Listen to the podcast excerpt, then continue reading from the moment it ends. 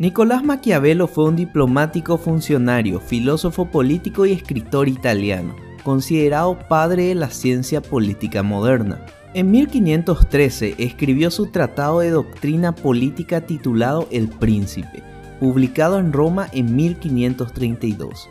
Muchos atribuyen la siguiente frase a esta obra.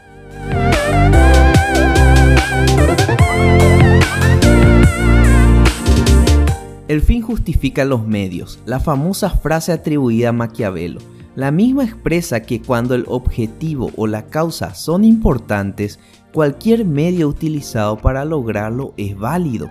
Lo más parecido a esta frase se encuentra en el capítulo 18 de la obra. En las acciones de los hombres y particularmente de los príncipes, donde no hay apelación posible, se atiende a los resultados. Trate, pues, un príncipe debe vencer y conservar el Estado, que los medios siempre serán honorables y loados por todos, porque el vulgo se deja engañar por las apariencias y por el éxito, y en el mundo solo hay vulgo, ya que las minorías no cuentan sino cuando las mayorías no tienen donde apoyarse. Entonces el postulado no aparece textualmente en palabras de Maquiavelo, pero se le atribuye como conclusión a la idea dada en sus narraciones. Una teoría indica que la frase podría ser atribuida a Napoleón, ya que en el libro El Príncipe anotó una frase con un significado parecido. Triunfad siempre, no importa cómo, y siempre tendréis razón. Pero por otra parte, la mayoría de los historiadores coinciden en señalar que es el resultado y transformación de una frase extraída del texto en latín denominado el núcleo de la teología moral, cuyo autor fue el teólogo alemán Hermann Wissenbaum. La frase se encuentra en dicho texto y dice literalmente, cuando el fin es lícito, también lo son los medios. Y si quieres sorprenderte aún más, te recomiendo este video.